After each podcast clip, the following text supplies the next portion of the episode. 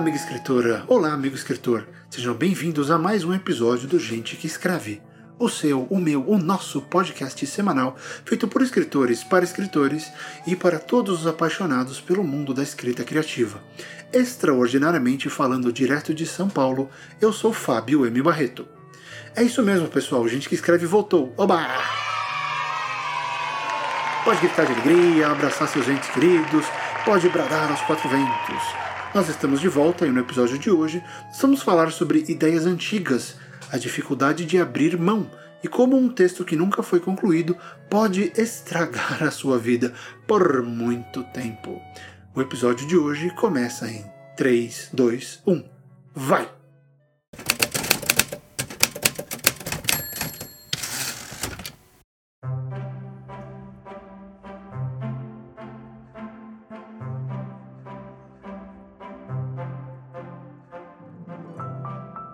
Esse é o episódio da retomada, você tem perguntas, eu tenho certeza.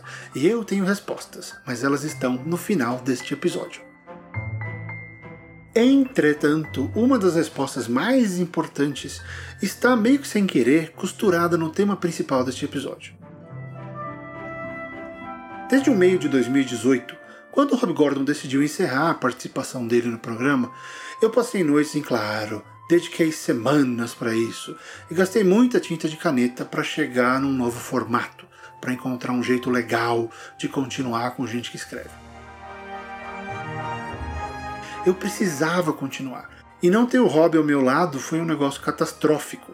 Sabe, nada funcionava. Uh, e a ideia de fazer exatamente o que eu estou fazendo agora, né, um podcast solo, me apavorava. E por que isso? Bom, Gravar com o Hop era a situação ideal. Gravar com ele foi a gênese do programa e a razão pela qual deu tão certo, né? Deu tudo tão certo. Agora, avança e faz fast forward de nove meses na nossa linha temporal.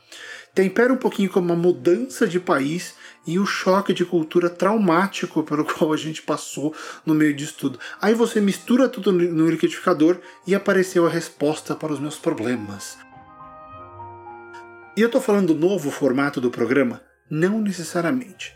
É que esse episódio, o episódio 54, ele é o resultado de um aprendizado imenso de várias partes e que na verdade começou há quase 20 anos, há um pouco mais de 20 anos eu acho, quando eu tive um lampejo que viria a se tornar o Snow Globe, que é o meu próximo livro, e vocês vão saber mais disso ao longo desse programa e ao longo dos próximos programas. Como essas coisas estão conectadas? Uma ideia de 20 anos de idade, o hobby, o programa, eu, o desespero, a angústia de não ter podcast para gravar. Elas estão conectadas de uma maneira bem simples.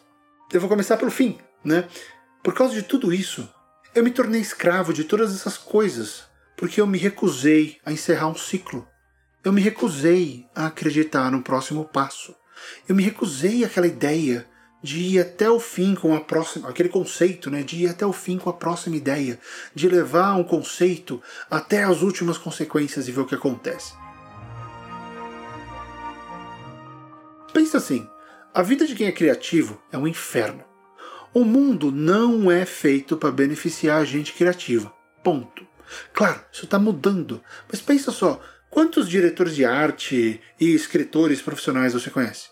Agora pensa na quantidade de pessoas que você conhece que trabalham em empresas mais clássicas, que trabalham em banco, que trabalham para o governo, que trabalham em finanças. Sei lá, aquelas áreas que não exigem uma criatividade artística. Elas exigem criatividade de outros modos. Né? Acho que todo mundo tem sua criatividade.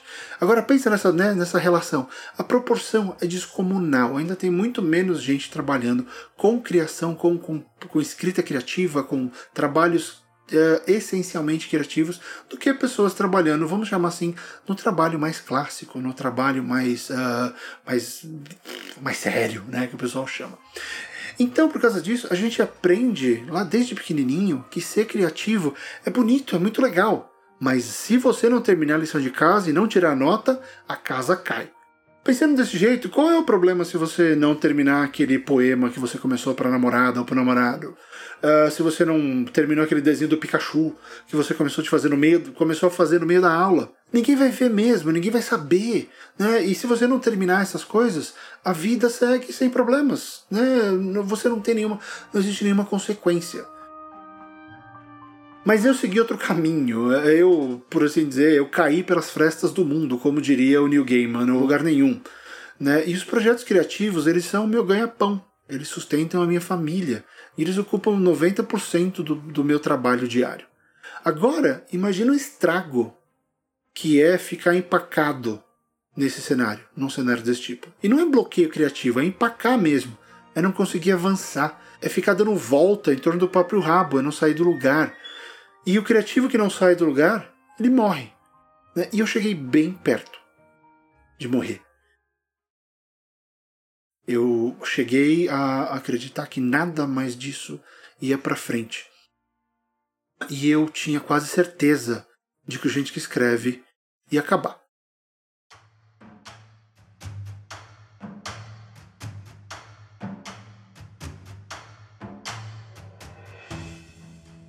Só que agora, como eu já falei um pouco do, né, da relação com o hobby, eu vou falar um pouco do outro pedaço importante dessa história para vocês entenderem onde eu quero chegar.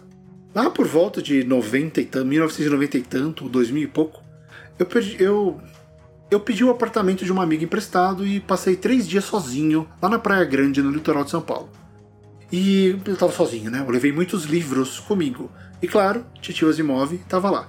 E eu tava lendo, eu tava relendo as Crônicas da Fundação, se não me engano, quando eu pensei numa história que envolvia percepção humana, manipulação e Marte, que é uma coisa que sempre foi um assunto que me fascinava.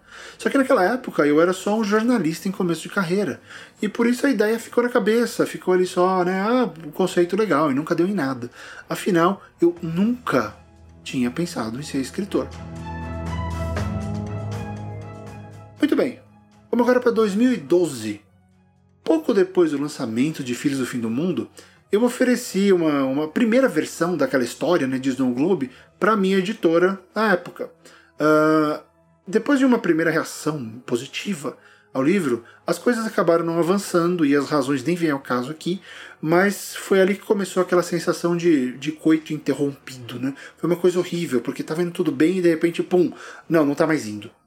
Né? Teve todo um lado psicológico nessa história o Snow Globe começou a ser contaminado com tudo de ruim que aconteceu na carreira de Filhos do Fim do Mundo. O que era uma grande bobagem. Mas por conta de, de como eu estava naquela época, alguém ou alguma coisa ia acabar né, sendo o catalisador de toda aquela experiência péssima que eu tive com a editora, e o livro acabou pagando pato. Foi uma outra bobagem imensa. E tem uma coisa pelo lado prático. Eu comecei a achar que a culpa podia ser do livro, e não era eu comecei a reescrever as primeiras 80 páginas de Snow Globe como se eu fosse um assassino em série procurando a próxima vítima. Virou um negócio louco, um negócio psicopático. Eu não parava de reescrever aquilo. E não adiantava os betas amarem o que eu tinha mandado. Não adiantou que duas editoras tinham até interesse, mas aí pediram para terminar o livro. E eu, não, mas você tem que gostar assim, ou eu não vou terminar. Uh, e não adiantava nem eu mesmo me empolgar. Nada parecia ser suficiente sabe? E eu não percebia, não tinha maturidade, não tinha ninguém para me falar e, e, não tinha acontecido coisas suficientes para eu perceber onde eu estava errando. E eu estava errando justamente em nunca avançar daquelas 80 páginas. E foram elas que me escravizaram. Assim como eu fiquei escravo das várias ideias, tentativas e possibilidades que eu acabei, que eu fiquei escrevendo durante nove meses para tentar ressuscitar o gente que escreve depois da saída do hobby. Só que o problema, e também a minha, a, a minha epifania, ela não para por aí. Eu descobri outra coisa. Sabe? Eu descobri algo que a gente pode chamar de efeito colateral indesejado. E era algo muito poderoso.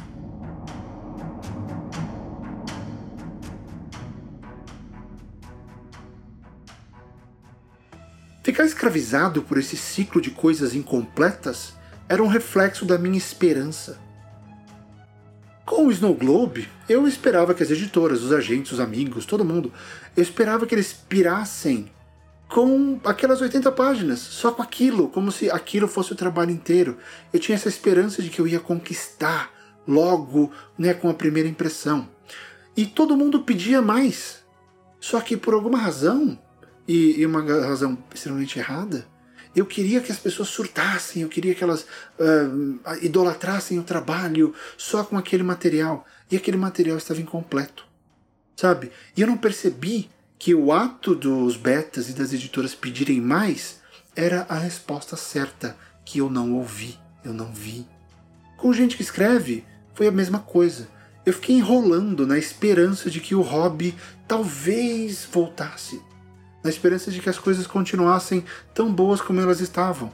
Na esperança de que aquele ciclo nunca se encerrasse. Eu acabei virando um escravo da esperança.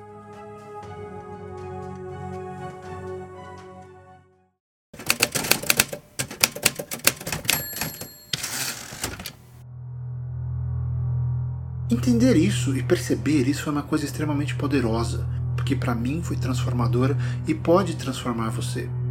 E o que eu percebi, você já deve saber até essa, a essa altura do campeonato, é que ser escravo da esperança é terrível. Você fica achando que aquela ideia que você teve vai ser fantástica, mas você nunca termina o conto. Você pensa que aquele personagem que você imaginou é muito legal, é, é sabe, bacana, todo mundo vai amar ele, mas ele nunca sai da sua cabeça. E ele vai continuar lá, te atormentando, pedindo para sair, e ele vai ficar lá servindo como um lembrete daquilo que você não fez, daquilo que você não concluiu. Ah, mas pode piorar.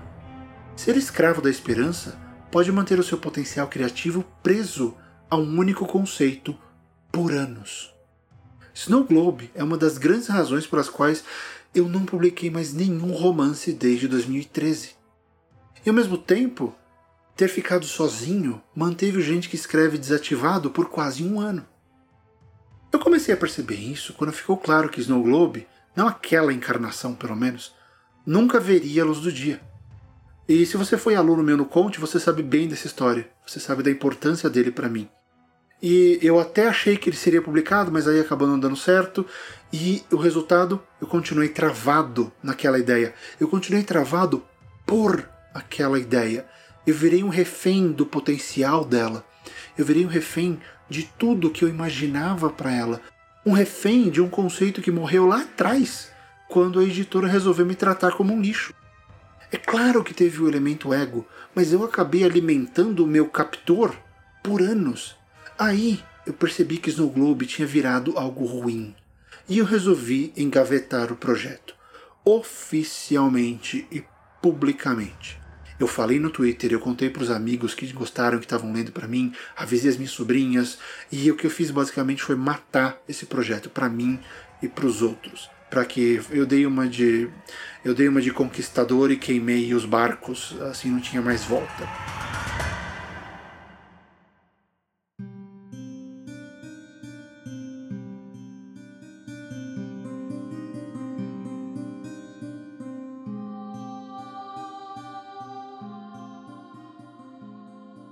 Que isso foi a segunda melhor coisa que eu poderia ter feito.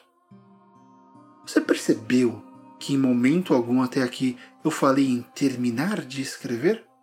Pois é, isso é um tema para outro papo, para outro episódio. Mas se eu tivesse terminado, Snow Globe poderia falhar como livro. E aí entrar síndrome de impostor em ação, ia virar uma lambança. Mas a gente fala sobre isso depois, tá bom? A melhor coisa que eu pude fazer naquele momento foi matar o projeto. Então, como eu disse, eu engavetei o Snow Globe. E com isso eu tirei um peso enorme das minhas costas. E o resultado foi tão óbvio que eu queria me espancar por não ter feito aquilo antes. Logo depois que eu tomei essa decisão, eu fui lá e escrevi a última balada de Bernardo. E aí eu ganhei mais um prêmio Argos de melhor do ano com esse trabalho. Logo depois, eu comecei um projeto muito animal que deve sair até 2020. Olha só quanta coisa boa que veio de uma decisão. E a terceira grande decisão daí, eu comecei a me dedicar a escrever direto em inglês. E tudo isso que eu estou falando para vocês foram ideias novas, foram projetos fresquinhos, foram conceitos que eu tirei dos meus últimos cinco ou seis meses antes de começar a escrever. Eu meio que abandonei ideias que eu estava tratando há anos, conceitos que me, que me deixaram muito empolgado quando eu tinha 19, 20 anos. Eu fui para as coisas frescas, eu resolvi ouvir o Fábio daquele momento.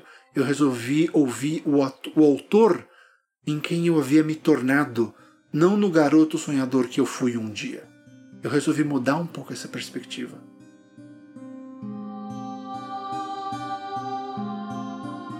Mas aí você pergunta, qual teria sido a melhor coisa para fazer mesmo no total? Eu deveria ter escrito Snow Globe do começo ao fim. Mesmo sem ter uma casa para ele, mesmo sem saber se ele seria publicado, mesmo sem certeza nenhuma. Quando a gente termina um texto, é como se a gente tirasse uma foto do nosso eu escritor daquele período, daquele momento, é como se a gente registrasse aquele dia, aquele jeito de pensar e soubesse, olha, naquela fase eu era esse escritor aqui. Sabe? Quando a gente faz isso, a gente acaba encerrando aquela ideia, ou pelo menos aquela encarnação da ideia. Sabe? Precisa necessariamente ficar super, mega, hiper legal? Não necessariamente. Seria bom, claro. Mas quando você chega ao fim, você fecha um pequeno ciclo e esse, e esse fechamento, ele te liberta daquela ideia, ele te liberta da pressão daquele conceito nunca desenvolvido, de um personagem nunca escrito, ele te liberta da pressão de algo que você nunca concluiu. E isso é fantástico. Eu precisei sofrer por muito tempo para cair essa ficha. Se você já percebeu isso, parabéns para você. Se você ainda não percebeu isso, não cometa o mesmo erro que eu. Porque pensa assim: Escrever até o final faz muito bem. E é um risco. Claro, tudo que a gente faz, tudo que os criativos fazem é correr riscos. E esse episódio em si é um risco extremo que eu tô correndo, porque eu tô morrendo de medo que gente que escreve tenha ficado chato só com a minha voz, que você só estivesse aqui por causa do hobby, uh, por N razões. Só que dessa vez eu vou até o fim. Dessa vez eu vou registrar as minhas ideias e eu vou entregar a melhor versão que eu posso do programa e esperar que, assim como eu deveria ter feito com o Snow Globe, eu possa melhorar muito um conceito e não apenas um pedacinho de algo que poderia ter ficado melhor ao longo dos anos. Sendo bem sincero, eu não quero que o gente que escreve morra como um monte de rabiscos no meu bloquinho de notas. Se é para morrer, ele vai morrer de pé, lutando e ajudando vocês até o último segundo.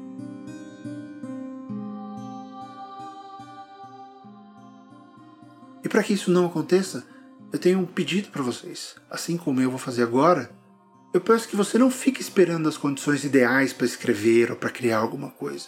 Eu peço que você não deixe seus textos pela metade. Eu peço que você não duvide da sua habilidade antes mesmo de chegar até o fim. Não seja escravo da esperança e termine os seus projetos. Sabe, afinal de contas eu percebi um negócio enquanto eu escrevi esse roteiro aqui. As ideias que a gente tem, elas podem virar livros, mas elas precisam de liberdade para ganhar vida. Obrigado e até semana que vem.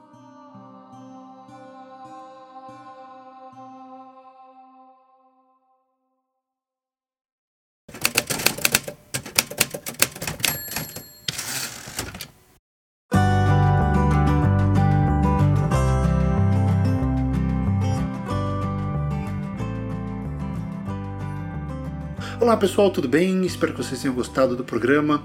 O programa não vai ser só assim, só a minha voz, esse é um dos formatos que vai compor o novo Gente que Escreve. A gente vai ter um formato bem legal que foi aquilo que eu falei no programa 53. É um, programa, é um formato que vai envolver a uh, discussão de histórias, discussão de técnicas.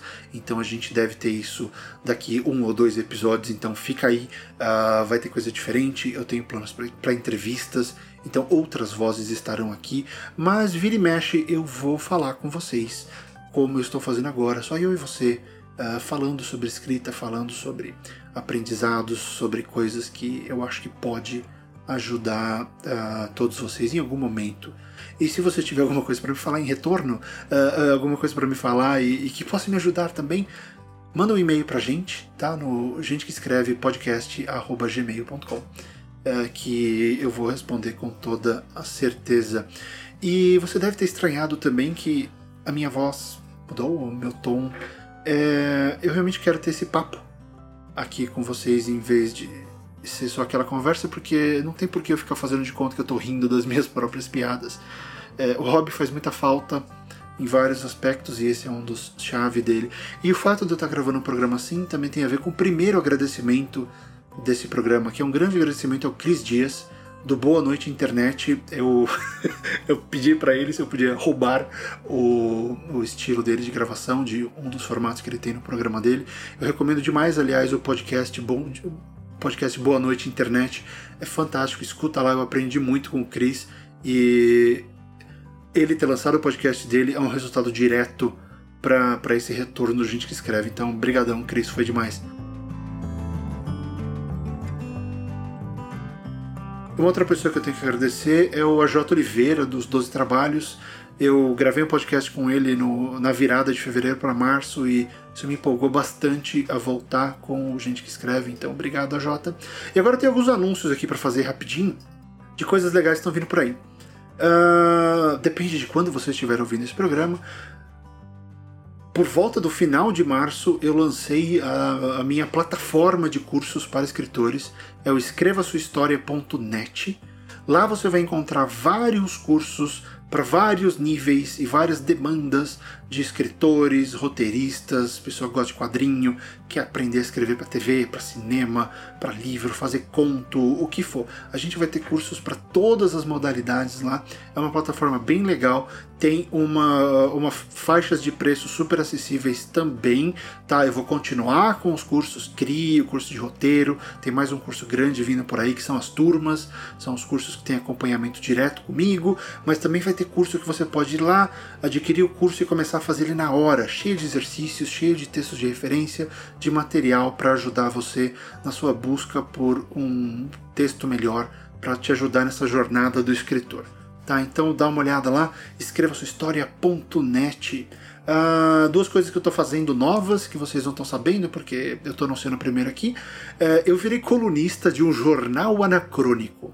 Eu sou colunista do Tempos Fantásticos. Então, basicamente, eu escrevo sobre cinema para um jornal que acontece ao longo de todas as timelines do nosso universo e de outros universos. Então eu misturo muito criatividade e né, escrita criativa com o meu conhecimento de cinema para inventar vários filmes que nunca existiram, pelo menos por enquanto. Então dá uma procurada aí no Tempos Fantásticos e, e colabore lá com o jornal. Ele é impresso, você recebe o jornal mesmo em qualquer lugar do Brasil. E eu também sou um dos editores da, da nova fase da revista Mafagafo, que é a revista editada pela Jana Bianchi. A Jana foi aluna minha na primeira turma do Conte e ela está despontando aí como um dos grandes talentos dessa nova leva de, dos escritores brasileiros. Então a Jana me convidou várias outras pessoas como o Daniel Lameira, o Eric Novello, tem muita gente boa lá e, e eu fui convidado para fazer parte desse time. Então, se você tiver interesse em ser publicado, mande coisas lá para a revista Bafagafo, uh, de repente cai na minha mão. Vamos ver.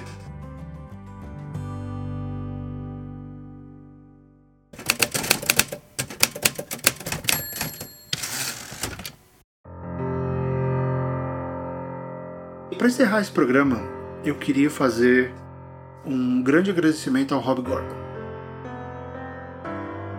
O Rob foi peça fundamental na criação do Gente que Escreve, na existência do programa e em tudo que eu aprendi ao longo desses anos, ao longo desses 53 episódios gravando com ele.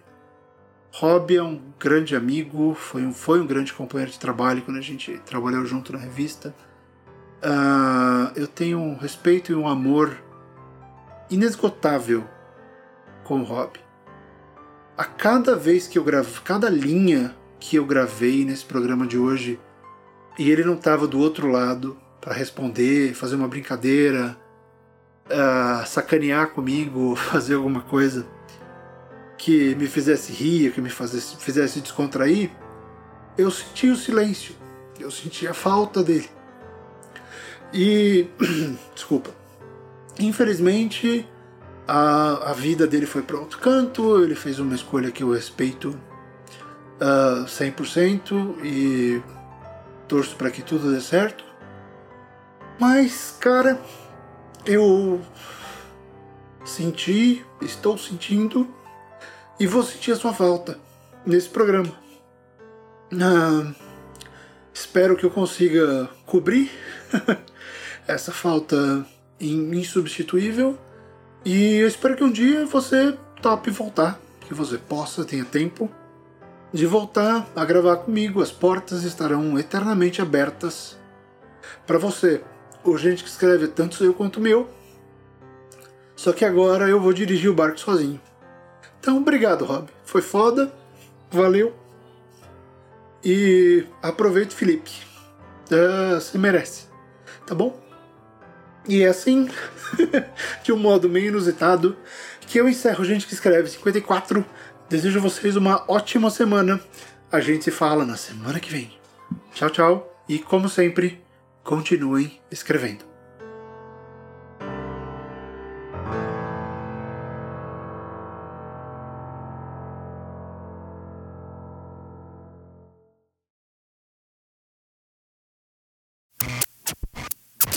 Esse podcast foi editado pelo Pod História. podhistoria.com.